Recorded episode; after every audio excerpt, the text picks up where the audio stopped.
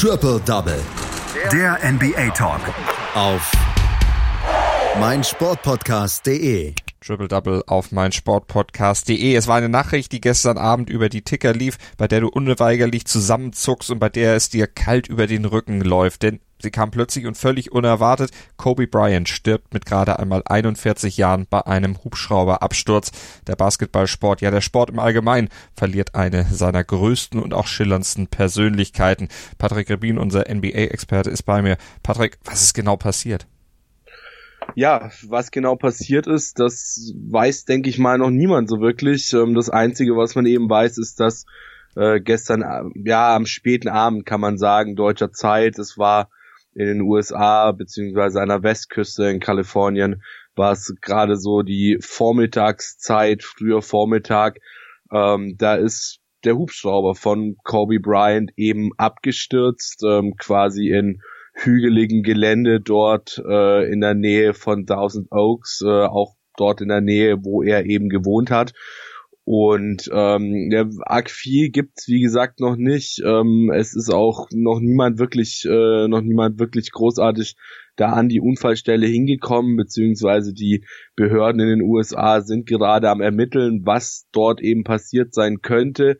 Ähm, es gab nur jetzt äh, bereits heute Morgen dann schon Berichte dazu, dass eben die Flugsicherheit mit äh, Kobys Pilotem quasi in Funkkontakt war, weil er wohl sehr, sehr niedrig geflogen ist und äh, eben nochmal an Höhe zulegen sollte. Aber wirklich sicher weiß man eigentlich noch nicht viel, außer dass eben ja alle Insassen des Flugzeugs beziehungsweise des äh, Hubschraubers den Absturz nicht überlebt haben. Neun Personen insgesamt waren dort an Bord, neben Kobe Bryant noch seine Tochter Jana, äh, eine Teamkollegin von ihr, ein Elternteil, ähm, sowie der langjährige Coach des, Orange Coast Colleges und seine Familie. Also äh, wirklich sehr, sehr viele Menschen, die dort tragischerweise ihr Leben verloren haben. Und ja, diese Schocknachricht, die hat nicht nur die NBA eingeholt. Ganz genau, denn Betroffenheit, Trauer überall auf der ganzen Welt, nicht nur in der Sportwelt. Wie war die Stimmung gestern auch äh, dann ja bei den Spielen in den USA, bei den Sportarten in den USA? Kannst du das irgendwie zusammenfassen? Ja, also beim Pro Bowl, der ja auch gestern stattgefunden hat, äh, der Pro Bowl der NFL, ähm, da war die Stimmung natürlich sehr, sehr gedrückt. Ähm, da war keinem wirklich nach Feiern zumute. Ob die Spieler das schon während des Spiels wussten, das weiß ich nicht. Dadurch, dass der Pro Bowl eben ähm, früher angefangen hat, schon als die NBA-Spiele der Nacht und die Spieler ja bereits vorher ähm, nicht unbedingt mehr im Kontakt zur Außenwelt standen. Ich gehe davon aus, dass sie es auch wussten, ähm, aber zumindest äh, ja alles, was dort an Fans beim Pro Bowl war, denen war nicht wirklich zum Feiern zumute, aber es waren nicht nur die amerikanischen Sportarten, die der tragische Tod von Kobe Bryant eben eingeholt hat. Neymar beispielsweise, der spielte Sonntagabend mit Paris Saint-Germain noch gegen Lee, der band Kobe in seinen Torjubel mit ein. Und ähm, die NBA, die ja, die entschied sich dazu, die Spiele der Nacht laufen zu lassen, wie angesetzt. Ähm, und es gab natürlich aber auch hier dann am Ende kein anderes Thema auf und neben dem Court. Ähm, denn ja, es ist der Wahnsinn. Jeder Spieler hat eigentlich fast irgendwas mit äh, mit mit Kobe zu tun, ähm, entweder direkt oder indirekt. Und äh, dementsprechend gab es dann eben auch dort in der NBA selber sehr, sehr viele Gesten äh, der Trauer, sehr, sehr viele Gesten auch, ähm, ja, ich sage jetzt mal in Anführungszeichen des, des, des Admirens eines, eines großartigen Spielers, beispielsweise äh, beim Spiel der Spurs gegen die Raptors dort äh, gewannen die Raptors den Tip-Off. Fred Van Vliet hielt den Ball dann die gesamten 24 Sekunden. Der Wurf fest, genauso wie dann eben auch die Spurs bei ihrer ersten Possession gefolgt von Kobe Rufen und Standing Ovations in der Arena, egal ob von Fans, Teammates, Gegenspielern oder Coaches. Ähm, das gleiche gab es dann übrigens auch nochmal beim Spiel der Atlanta Hawks, dass eben die ersten 24 Sekunden der Wurfuhr der Ball festgehalten wurde. Auch Mark Cuban Ähm, der Besitzer der Dallas Mavericks äh, meldete sich zu Wort, kündigte an, ab sofort die Nummer 24 nie wieder zu vergeben. Also wie gesagt, die die Bestürzung und die Trauer in der gesamten NBA beziehungsweise in der gesamten Sportwelt ist riesig. Natürlich gab es auch auf Social Media, ob Instagram, Facebook, Twitter, äh, von ja, Spielern, Sportarten übergreifend äh, dann die Trauerbekundungen. War es denn aus deiner Sicht richtig, dass die Spiele der NBA gestern durchgeführt wurden, trotz dieser schrecklichen Nachricht? Das habe ich mich gestern tatsächlich auch gefragt, ähm, muss ich ehrlicherweise zugeben. Es ist so ein bisschen so ein zweischneidiges Schwert, finde ich. Auf der einen Seite denke ich mir halt so, ja, gut, es hätte jetzt vielleicht nicht unbedingt sein müssen, nach so einer Nachricht ähm, dann da die Spiele fortzuführen. Ähm, mein, die Spiele, die schon gelaufen sind oder dann eben, ja, so rund eine halbe Stunde, dreiviertel Stunde nach der Nachricht quasi den Tip-Off hatten, da ließe es sich wahrscheinlich nicht mehr verhindern, diese Spiele dann auch, auch durchzuführen. Ähm, bei den anderen Spielen ist das dann halt eben so eine Sache, die dann über die Nacht verteilt noch stattgefunden haben. Aber auf der anderen Seite muss man halt auch eben sagen, ähm, dass genau das eigentlich diese so so ein bisschen diese diese Mama Mentality eben war, ähm, dass du auch in solchen Nächten dann eben so ein bisschen, ja, ich sage jetzt mal dein Bestes aus dir rausholst und äh, hier eben nicht die Trauer dann überwiegen lässt. Und vor allem ähm, äh, kommt halt in der NBA auch noch einfach mit dazu. Du hast extrem viele Spiele, ähm, du hast einen extrem eng getakteten äh, Spielplan. Und es wäre doch schwierig gewesen, dann jetzt diesen, wenn du, wenn du diesen Spieltag komplett hättest ausfallen lassen, den Spieltag komplett dann nochmal irgendwo unterzubringen, so. Ähm, deswegen, also es war wahrscheinlich die richtige Entscheidung, die Spiele so stattfinden zu lassen, wie sie jetzt stattgefunden haben. Allerdings muss ich halt auch ganz klar sagen, eine Sache, die habe ich nicht verstanden ähm, und das war diese ganze Showgeschichte drumherum. Also das hätte man halt meiner Meinung nach echt mal wenigstens für diese eine Nacht lassen können. Diese ähm, dieses dieses T-Shirts in die Menge schmeißen und diese diese Feel Good Family Unterhaltung, die fand ich ehrlich gesagt ähm, ein bisschen fehl am Platz jetzt äh, vergangene Nacht. Aber gut, das ist dann natürlich auch die die jeweilige Entscheidung des des jeweiligen äh, Team Owners, General Managers. Ich weiß nicht genau, wer darüber entscheidet. Ähm, aber da hätte ich mich zum Beispiel oder zumindest gefreut, äh, wenn man das entweder komplett weggelassen hätte oder zumindest ein bisschen auf eine normale Ebene in Anführungszeichen runtergezogen hätte. Und dann die Trauer mehr in den Mittelpunkt gestellt hätte. Aber warum diese kollektive Trauer? Vielleicht kannst du das nochmal auf den Punkt bringen. Was bedeutete Kobe genau für die Sportart, ja vielleicht auch für den Sport weltweit? Naja, wie ich gerade eben ja schon ähm, kurz angerissen hatte, ähm, jeder Spieler hat eigentlich eine Geschichte mit Kobe Bryant, ähm, ob das nun ist, dass du neben Kobe auf dem Court irgendwie groß geworden bist, weil du halt eben schon länger mit dabei bist und ähm, gegen ihn, mit ihm gespielt hast, von ihm lernen konntest, wie auch immer ähm, die Spieler, die zu jung dazu sind, mit Kobe zusammen auf dem Court aufgewachsen zu sein, sind, ähm, ja, ich sage jetzt mal in Anführungszeichen, neben dem Court mit ihm aufgewachsen, äh, sind damit aufgewachsen, Kobe Bryant beim Spielen zuzusehen. Vor allem zwei Spieler haben sich jetzt auch äh, vergangene Nacht dann via Social Media zu Wort gemeldet. Jason Tatum, Joel Embiid beispielsweise äh, haben beide gepostet, ähm, dass sie eben allein von Kobe inspiriert wurden, überhaupt erst mit dem Basketball anzufangen. Ähm, Trey Young beispielsweise, auf den wir ja nachher noch äh, zu sprechen kommen werden, der äh, ja, der, der wurde, der wurde von, von Kobe Bryant so ein bisschen gementert. Also wie gesagt, dadurch, dass Kobe eben so ein bisschen omnipräsent auch einfach in der Liga war, auch über sein, äh, über, über sein Retirement hinaus, ähm, ja, war es halt einfach was, oder, oder ist er halt einfach omnipräsent auch bei den Spielern und ähm, jeder Spieler hat eigentlich so seine persönliche Kobe-Geschichte, die er irgendwie erzählen kann und ähm, dementsprechend nimmt sich das dann natürlich schon wirklich, wirklich ordentlich mit. Dazu kommt ja auch noch, dass zum Beispiel ähm, ist ja auch so eine so eine kleine Nebengeschichte, ähm, dass zum Beispiel LeBron James jetzt vergangenen Samstag erst, ähm, also vorgestern, äh, Kobe als Dritten der All-Time-Scoring-Liste überholt hat und so weiter und so fort.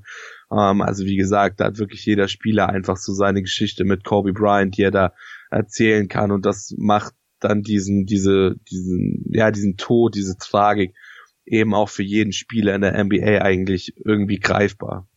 Gibt natürlich auch negative Geschichten aus der Biografie von Kobe Bryant, die auch so ein bisschen über diese sportlichen Erfolge dann äh, sich drüber gelegt haben, auch wenn sie mittlerweile ein bisschen in Vergessenheit geraten sind. Vergewaltigungsvorwürfe beispielsweise 2003, denen er ausgesetzt war. Da hat dann eine außergerichtliche Einigung mit dem mutmaßlichen Opfer und auch eine öffentliche Entschuldigung einen Prozess abgewendet. Gucken wir nochmal auf seine sportlichen Erfolge. Also du hast es ja schon angekündigt und angerissen, er war unheimlich erfolgreich. Fünfmal Champion in der NBA. 2008 MVP, Platz 4 in der All-Time-Scoring-Liste, jetzt aktuell 2008 und 2012 war Olympiasieger. Ja, 20 Jahre NBA, 18 Mal davon ins All-Star-Team gewählt worden und immer sehr vereinstreu gewesen, beziehungsweise franchise-treu gewesen. Die Los Angeles Lakers waren sein Team.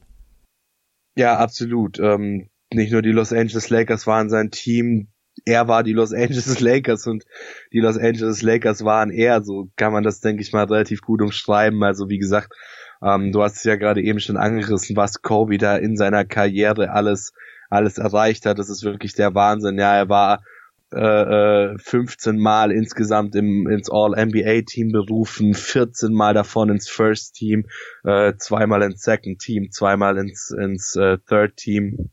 Äh, er wurde zwölfmal ins NBA All-Defense-Team äh, berufen. Äh, er hat die meisten Punkte pro Spiel in einer Saison. Er hat äh, die zweitmeisten Punkte in einem Spiel gemacht äh, mit seinen 81 Punkten, die er, die er 2006 gegen die Toronto Raptors erzielt hat. Also er war wirklich, äh, er war wirklich eine, eine absolut wahnsinnig schillernde Persönlichkeit und vor allem auch eine, äh, eine verdammt wichtige Persönlichkeit für die NBA ähm, natürlich auch durch seine, durch seine Mentalität, durch diese Mama-Mentality und ähm, durch, durch das, was er auch einfach der Liga, der NBA und äh, dem Basketballsport an sich ähm, gebracht hat in seiner Karriere, über seine Karriere hinweg. Und der Basketballfamilie hat er ja auch noch einen Kurzfilm, einen Animationsfilm hinterlassen, für den er auch noch mit dem Oscar ausgetragen wurde und der seine Liebe zu diesem Spiel zum Basketball zum Ausdruck bringt wir müssen zur Tagesordnung übergehen, genau wie bei der NBA müssen auch wir sagen, Show must go on. Es wäre wahrscheinlich auch in Kobe Bryants Sinne, wenn man sich weiter dann dem Basketball zuwendet. Und das machen wir nach einer kurzen Pause hier bei Triple Double auf mein Sportpodcast.de. Dann schauen wir nämlich noch auf zwei Spiele aus der letzten Nacht etwas genauer. Und Patrick hatte es schon angekündigt. Trey Young, einer der Spieler, die Kobe Bryant als ihren Mentor angesehen haben, wird dabei eine tragende Rolle spielen. Schatz, ich bin neu verliebt. Was? Da drüben. Das ist er. Aber das ist ein Auto. Ja, eben. Mit ihm habe ich alles richtig gemacht. Wunschauto einfach kaufen, verkaufen oder leasen. Bei Autoscout24. Alles richtig gemacht. Die komplette Welt des Sports. Wann und wo du willst. Auf meinsportpodcast.de. Willkommen bei meinsportpodcast.de. Wir sind Podcast. Wir bieten euch die größte Auswahl an Sportpodcasts, die der deutschsprachige Raum so zu bieten hat. Über 20 Sportarten, mehr als 45 Podcast-Serien, über 9000 veröffentlichte Podcasts und über 5 Millionen Podcast-Downloads allein im Jahr 2018. Wir sind Podcast. Wir sind meinsportpodcast.de. Triple Double auf mein Sportpodcast.de. Wir schauen auf die sportliche Seite der letzten Nacht und fangen mit einem absoluten Highscoring-Game an. Die Atlanta Hawks gewinnen zu Hause gegen die Washington Wizards mit 152 zu 133 und Trey Young, der spielte dabei eine tragende Rolle. Der Mann, der in diesem Jahr zum ersten Mal im All-Star-Team stehen wird. Sein großes Vorbild, Kobe Bryant, der war 18 Mal in seiner Karriere All-Star. Da hat Trey Young auf jeden Fall noch ein bisschen was vor sich, aber seine Rechtfertigung für dieses Jahr im All-Star-Team zu spielen, die hat er in der letzten Nacht nochmal deutlich untermauert bzw. geliefert. Er hat nämlich bei diesem Sieg der, seiner Atlanta Hawks 45 Punkte und 14 Assists beigesteuert. Es war eine besondere Nacht für ihn in vielerlei Hinsicht. Ja, absolut, absolut, absolut. Ähm, die Nacht natürlich war überschattet vom Tod von Kobe Bryant. Trotzdem versuchten alle Teams, alle Spieler dann ähm, das Beste, das irgend Mögliche aus dieser Tragödie raus zu holen bzw. zu machen. Ja, und beim Spiel der Atlanta Hawks gegen die Washington Wizards, du hast es gerade eben schon gesagt, trug Trey Young eben äh, seinen, seinen, seinen sehr, sehr großen Anteil dazu bei, trug am Anfang des Spiels ähm, für, die, für die ersten paar Sekunden des Spiels Kobe's Nummer 8 äh, und legte dann noch eine Statline auf, die sich sehen ließ. Ähm, du hast es auch schon erwähnt, vor allem für ihn war es wirklich sehr, sehr hart, ähm, nach dieser Nachricht zu spielen, da er in Kobe eben einen großen Mentor hatte, ähm, zu seiner Tochter Gigi hat er eine sehr besondere Verbindung gehabt. Ähm, also er war, er war halt ihr großes Vorbild im Basketball. Ähm, sie hat wohl auch häufig gesagt, dass sie ihn eben sehr, sehr gerne spielen sieht und ähm, dass sie, ja, dass, dass er einfach ihr Vorbild ist, ähm, was Basketball angeht. Und ähm, Trey Young, ja, der hat eine wahnsinnige Statline aufgepostet. Du hast schon ähm, erwähnt, 45 Punkte, 14 Assists. Allein in der ersten Halbzeit hat er 21 Punkte, 10 Assists und äh, dazu noch einen Half-Court Buzzerbeater. Ähm, die Hawks, ja, die haben drei der letzten vier Spiele verloren. Es war so ein bisschen so eine Art Anlauf wahrscheinlich für das heutige Season High Scoring von 152 Punkten. Also wirklich wahnsinnig, was die Atlanta Hawks da natürlich nicht zuletzt mit der Hilfe von Trey Young aufgelegt haben. Aber es war nicht nur Trey, der gut aufgelegt hat äh, für die Atlanta Hawks in der Nacht, auch die Andre Hunter mit 25 Punkten, Kevin Hurter mit 18 und John Collins mit 16 Punkten äh, konnten sich da durchaus sehen lassen vergangene Nacht. Und für Young war es tatsächlich mittlerweile bereits das achte 40-Punkte-Spiel in dieser Saison. Absoluter NBA-Bestwert für ihn. Und während die ersten beiden Viertel noch einigermaßen ausgeglichen waren, wobei auch da schon, ja, ich sage jetzt mal, gewisse Vorteile für die Hawks erkennbar waren, shiftete das Spiel dann im dritten Viertel komplett zu den Atlanta Hawks. 22 und 5 Run im dritten Viertel 100 zu 77 bei 7 23 äh, zu spielen. Kurz drauf waren es dann bereits 25 Punkte äh, Führung. Also wirklich Wahnsinn, was die Atlanta Hawks da in diesem Spiel gegen die Washington Wizards aufgepostet haben. Zwar konnten die Wizards dann gegen Ende des dritten Viertels nochmal auf 17 Punkte rankommen, aber die Hypothek aus den vorherigen Minuten war einfach viel zu groß bei den Wizards da lehnte sich vor allem einer gegen die drohende Niederlage auf. Das war Bradley Beal, der hat am Ende 40 Punkte auch äh, zu Buche stehen. Aber das reichte eben nicht gegen wirklich stark agierende Hawks, ähm, die auch wirklich einen sehr, sehr schönen und sehr, sehr guten Teambasketball zusammengespielt haben und damit den zwölften Sieg in dieser Saison erst eingefahren haben. 12 zu 35 ihre Bilanz, aber das war ein ganz, ganz besonderer Sieg dann unter vielerlei oder in vielerlei Hinsicht und ein hochpreisiges Spiel gab es auch beim Duell zwischen den Trailblazers und den Pacers. 139, 129 am Ende der Heimsieg der Portland Trailblazers, der 20. Sieg in dieser gesamten Saison für die Trailblazers und bei denen schwang sich Damian Lillard zu einer Traumleistung auf. 50 Punkte, 13 Assists und damit ist er der erste Trailblazers Spieler in der Geschichte, der in drei aufeinanderfolgenden Spielen die 40 Punkte Marke knackt. Ja, absolut richtig. Ähm, du hast schon gesagt, die Trailblazers gerade ist bei 20, äh, bei 20 Siegen. Diese Saison läuft nicht ganz so, wie man es sich äh, erwartet hätte vor der Saison. Da tun natürlich dann solche Spiele wie jetzt hier gegen die Indiana Pacers besonders gut und vor allem natürlich, wenn wie du gerade eben schon gesagt hast, sich dann ein Spieler eben in diesem Spiel so hervortut. Damian Lillard 50 Punkte, wahnsinnig gutes äh, Spiel von ihm. 50 Punkte machst du nicht alle Tage und dementsprechend ist das natürlich auch für ihn persönlich ein sehr, sehr großes Achievement gewesen, da die 50 Punkte auf zu posten und die 50 Punkte, die kamen für sein Team und auch für ihn zur richtigen Zeit. Die Blazers brauchten das, um gegen die Pacers zu gewinnen und Lillard schrieb, du hast es gerade eben ja auch schon gesagt, äh, schrieb sich damit in die Rekordbücher der Trailblazers ein als erster Spieler mit 40 plus Punkten in drei aufeinander folgenden Spielen.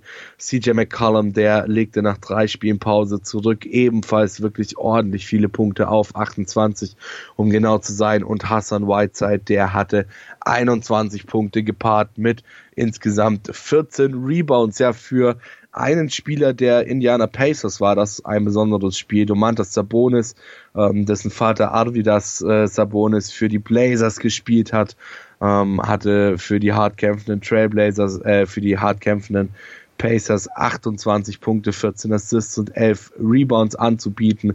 Also hier, wie gesagt, so eine kleine Family Story noch mit am Rande mit dabei.